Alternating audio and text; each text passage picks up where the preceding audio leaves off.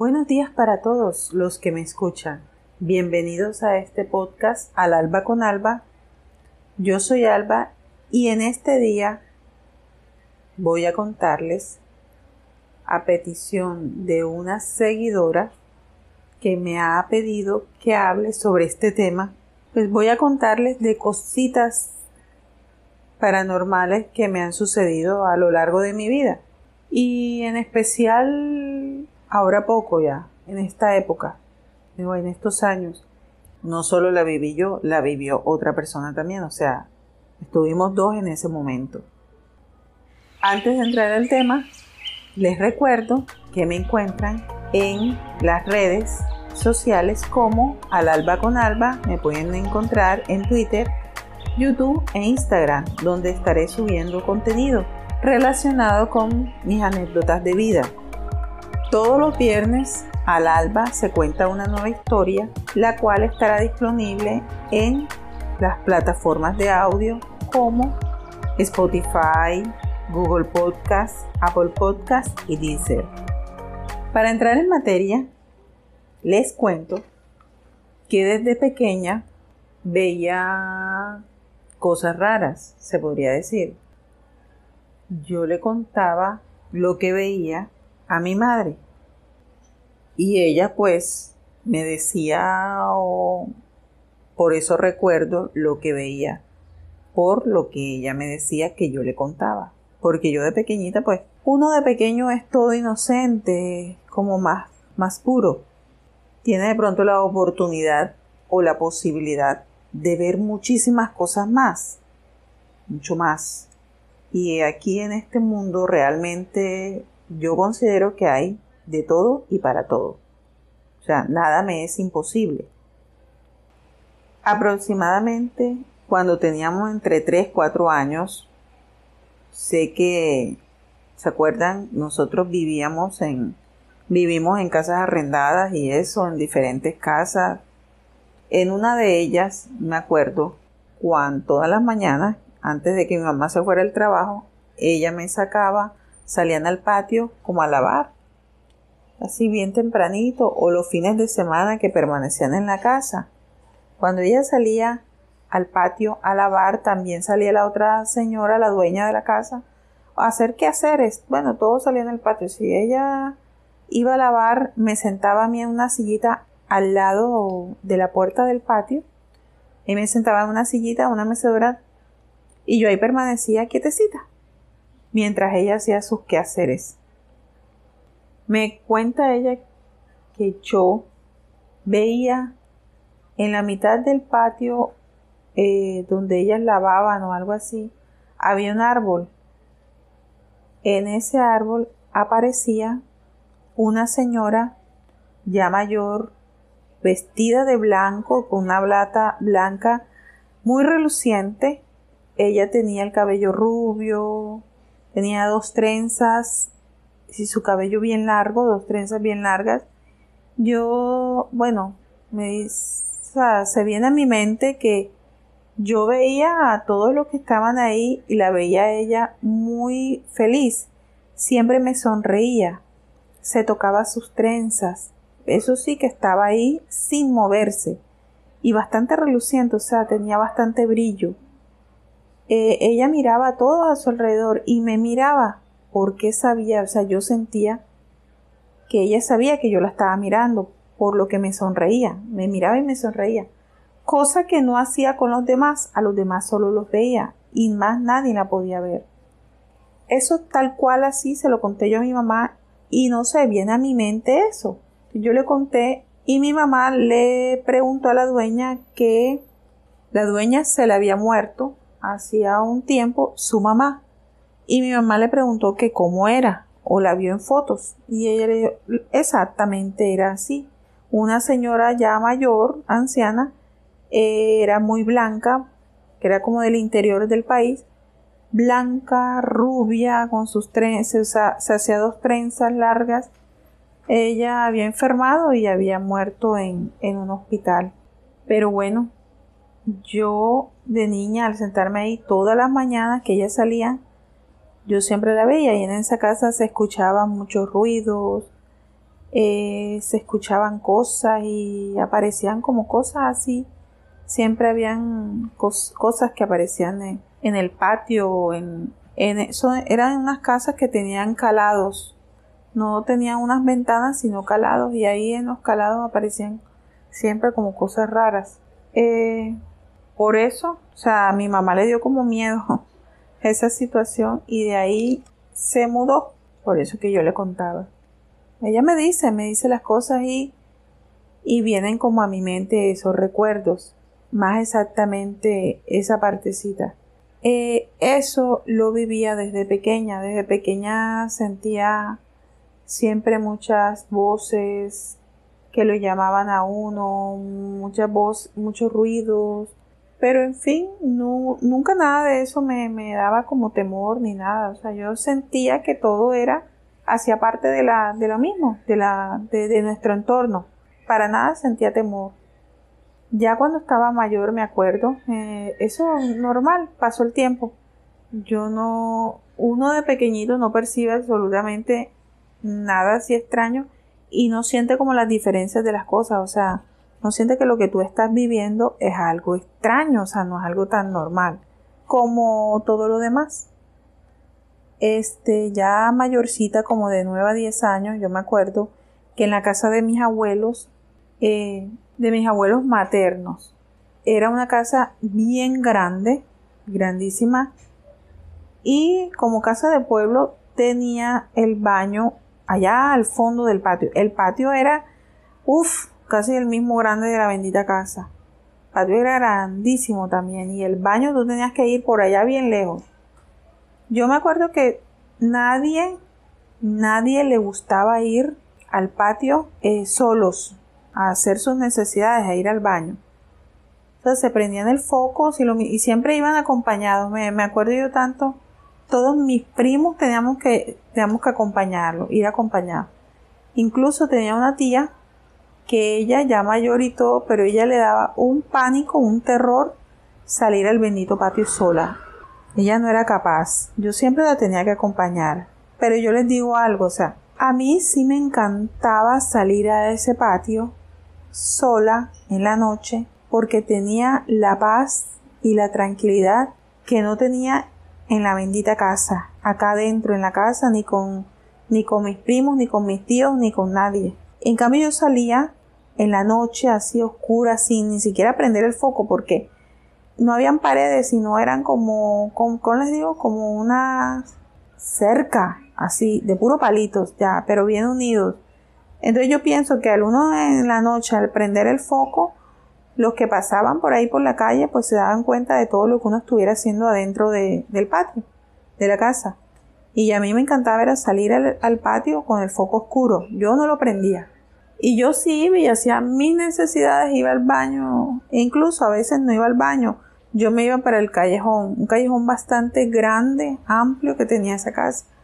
Y así doblaba la, la pared y yo no le pedía a nadie que me acompañara, a mí me encantaba ir sola. Mientras tanto me ponía a cantar, a bailar, a hacer alguna payasada, a disfrutar de la tranquilidad y de la paz que no me daba o que no tenía cuando estaba dentro de la casa, ni con mis primos, ni con los todos los demás de ahí. Sí me acuerdo, eso sí fue muy extraño. Este, una noche, una noche yo salí, ajá, como, como cualquier noche que yo salía. Y me fui al callejón y me acuerdo que al fondo, al fondo, como casi llegando a la pared, quedaba que circundaba con la calle. Eh, me acuerdo yo que vi allí acostada una, una puerca. O sea, uno le dice bueno, aquí se le dice puerca, cerdo, choncho, así. Bien grandota, bien gordota. Estaba echada ahí en la, en la tierra y le estaba dando, amamantando a cuatro cerditos, cuatro chonchitos pequeñitos. Ella le estaba ahí amamantando, o sea, yo me acerqué y los vi así y ella ahí, sin ni siquiera me miró ni nada, simplemente estaba ahí echada, toda limpiecita, toda rosadita. Bueno, yo pensé, lo vi normal y yo dije, ay, este, ay, tienen, están criando un cerdo. Ve, y los cerditos también no sabía, porque yo no la había visto. durante todo el tiempo.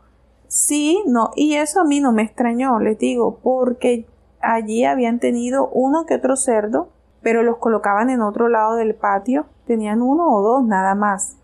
Los engordaban y después los vendían. Pero sí me había dado cuenta que en ese momento no había cerdo ahí.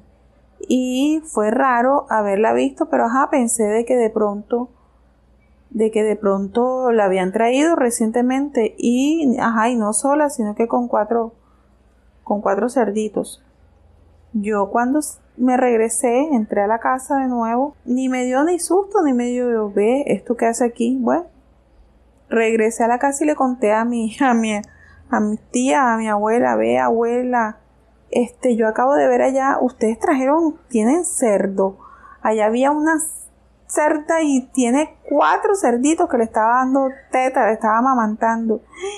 Y ellas se quedaron así todas como asustadas. ¿Qué qué? ¿Tú qué viste? ¿A dónde? Vamos. Y salieron y fuimos al patio y en ese momento no había nada. Ya no había nada. Y yo sí, yo vi una cerda que estaba.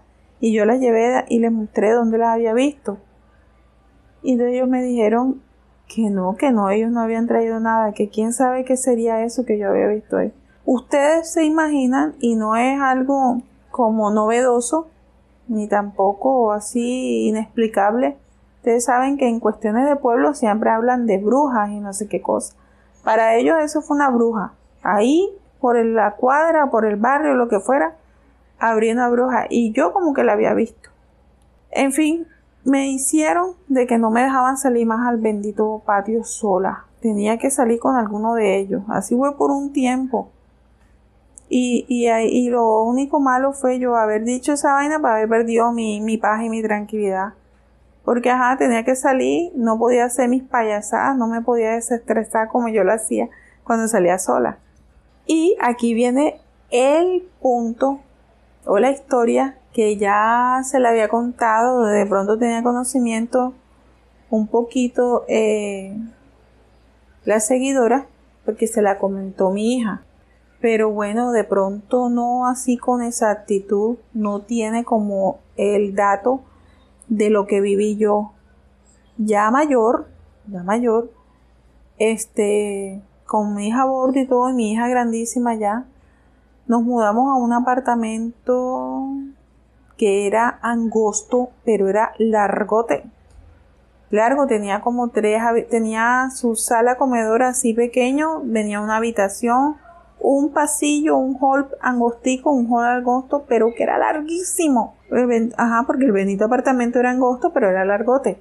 Entonces venía una habitación, venía una cocina y separaba la habitación, venía la cocina.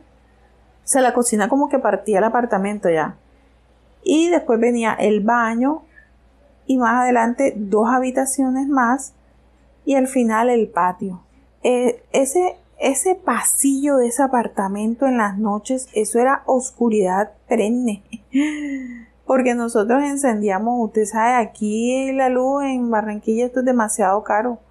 Entonces uno trata de no encender tantos, tantos bombillos para que, ajá, no le venga el recibo por las nubes. Ya ve que de por sí viene por las nubes. Entonces nosotros prendíamos, era solo el bombillo de la cocina. Eso iluminaba tanto, iluminaba un poquito hacia adelante, hacia la sala, y un poquito al fondo, pero eso sí era verdad que tú te colocabas en la puerta de la entrada y al ver al final, al fondo de ese apartamento, y verdad que era muy oscuro, o sea, muchos a los, a los niños que venían a jugar conmigo, pues les daba miedo, o sea, sí les daba miedo bastante ese apartamento. Les comento que bueno, la verdad nosotros nos mudamos ahí, yo no sentí absolutamente nada, pero durante seis meses fueron seis meses de tortura para mí. Seis meses donde mi sistema nervioso estaba que colapsaba. Primero empezó con que no podía dormir bien. O sea, miren, yo me levantaba, a mí me llamaban, pero así gritos, gritos en mi oído, eh, gritando mi nombre o diciendo alguna grosería y me despertaban ya me despertaba eso de las 3 de la mañana y uno quería amanecer un domingo, yo quería amanecer un domingo durmiendo y a las 6 de la mañana ya había un grito y ya yo estaba despierta. Sentía que me acariciaban el cabello, eh, me levantaba a veces, no los gritos, pero sí era con unos escalofríos horrorosos, horrorosos, horrorosos, un frío horroroso que bueno, me calaba hasta los huesos. Era impresionante el frío y, y muchas veces era a las 2, 3 de la mañana que me despertaba ese frío. Impresionante. Eh, durante esos seis meses, todo el tiempo en esa casa, yo escuché, eh, bueno, me despertaba, veía sombras a toda hora, pasaban cosas, sombras que pasaban por el piso, sombras que pasaban por, por las paredes. Tú sentías, si uno estaba ahí solo, uno estaba haciendo cosas, tú estabas en la cocina picando algo, cocinando, siempre sentías que había esa sensación que se siente cuando hay alguien detrás tuyo. cuando tú está alguien ahí, ahí encimita tuyo de, tu espalda. Eso mismo sentía cuando estaba uno en la sala, sentado en el comedor, eh, estudiando, escribiendo. Todo el tiempo tú sentías una presencia, algo detrás tuyo.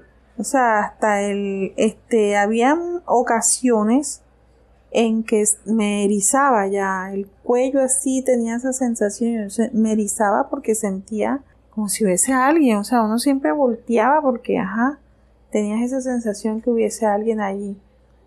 Y eso sí me tenía a mí bastante mal porque yo no podía dormir tranquila.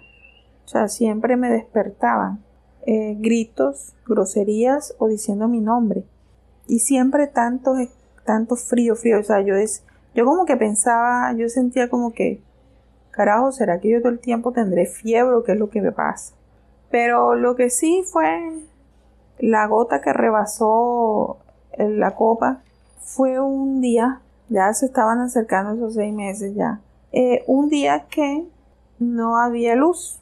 Estábamos, eh, mi mamá creo que salió a la terraza Sí, porque se salió a terraza. Y mi hija conmigo nos quedamos en la cocina.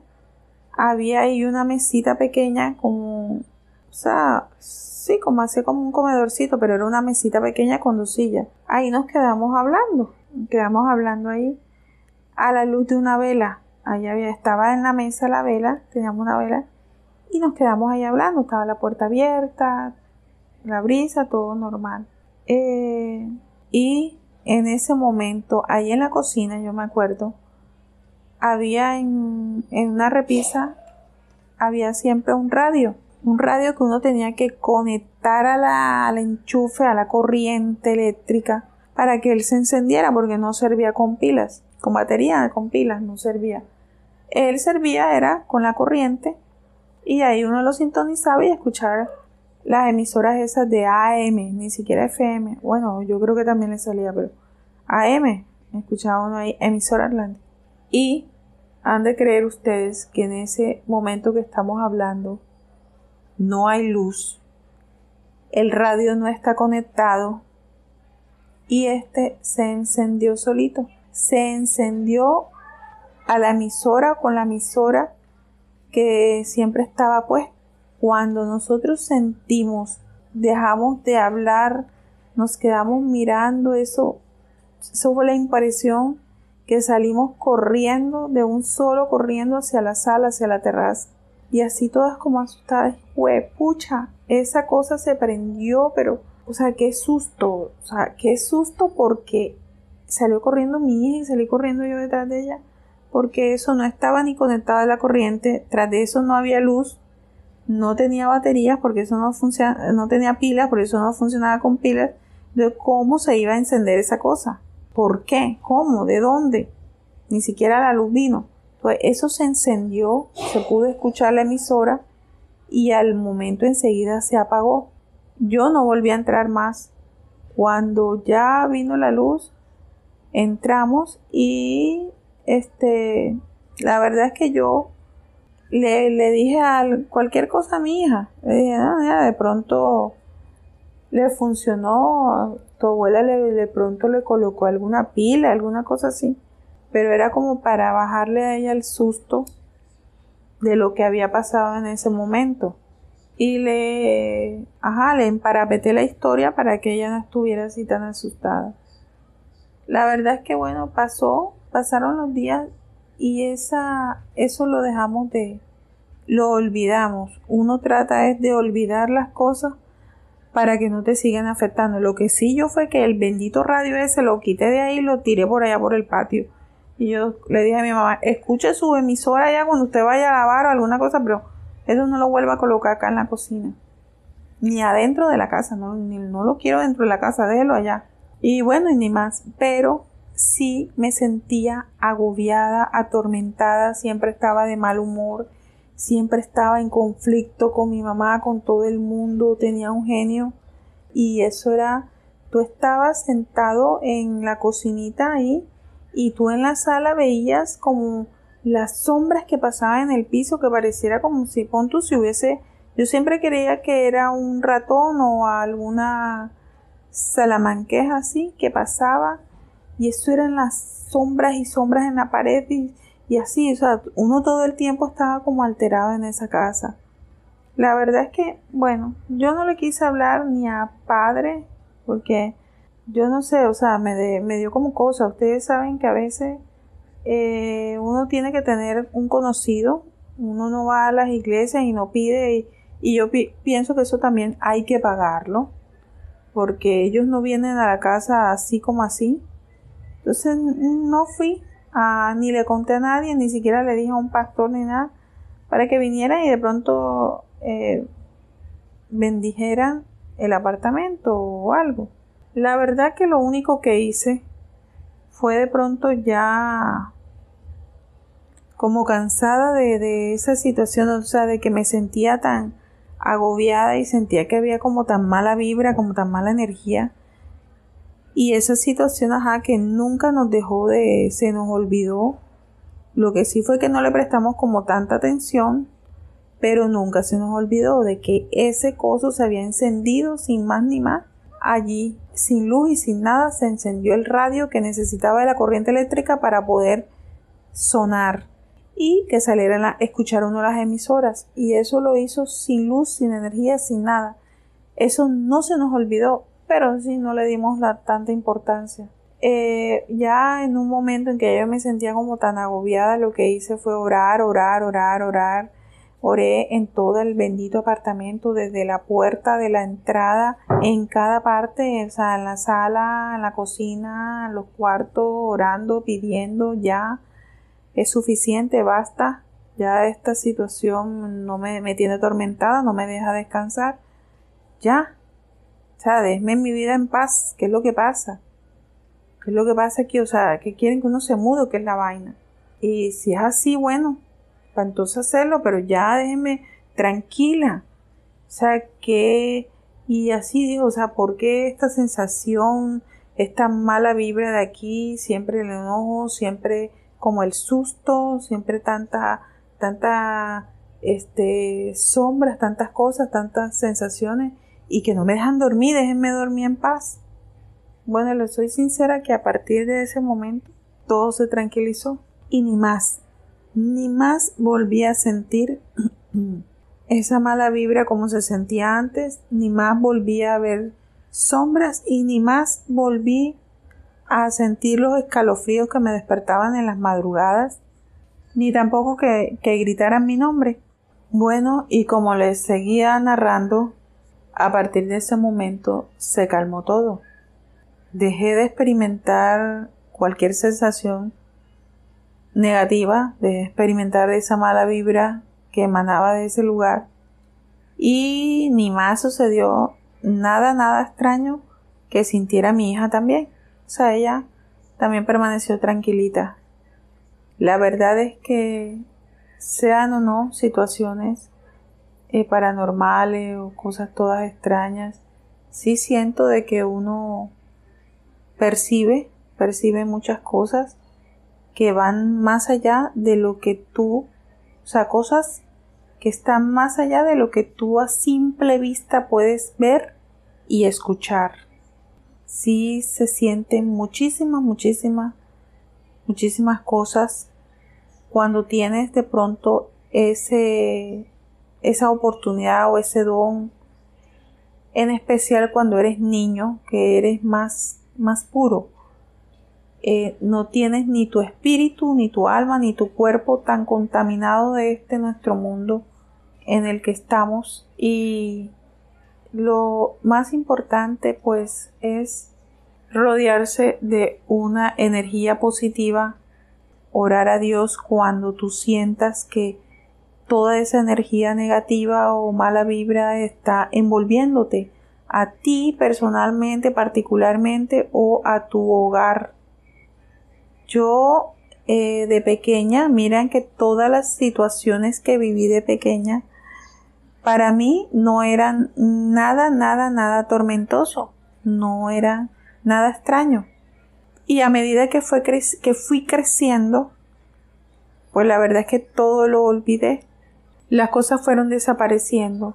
Solamente en este lugar, en este apartamento que llegamos, no sé si de pronto captaba o sentía toda ese, esa energía negativa que había en ese lugar y les puedo decir, sin duda alguna, de verdad que en ese sitio hay mucha mala energía.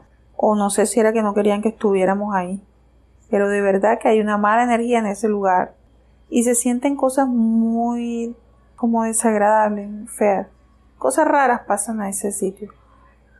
En el momento en que yo oré, todo se calmó. De ahí en adelante, cuando ya nos mudamos de ahí, ¿Se acuerdan? A los de ahí nos mudamos a dos apartamentos más, dos viviendas más donde estuvimos antes de llegar aquí donde estoy viviendo actualmente.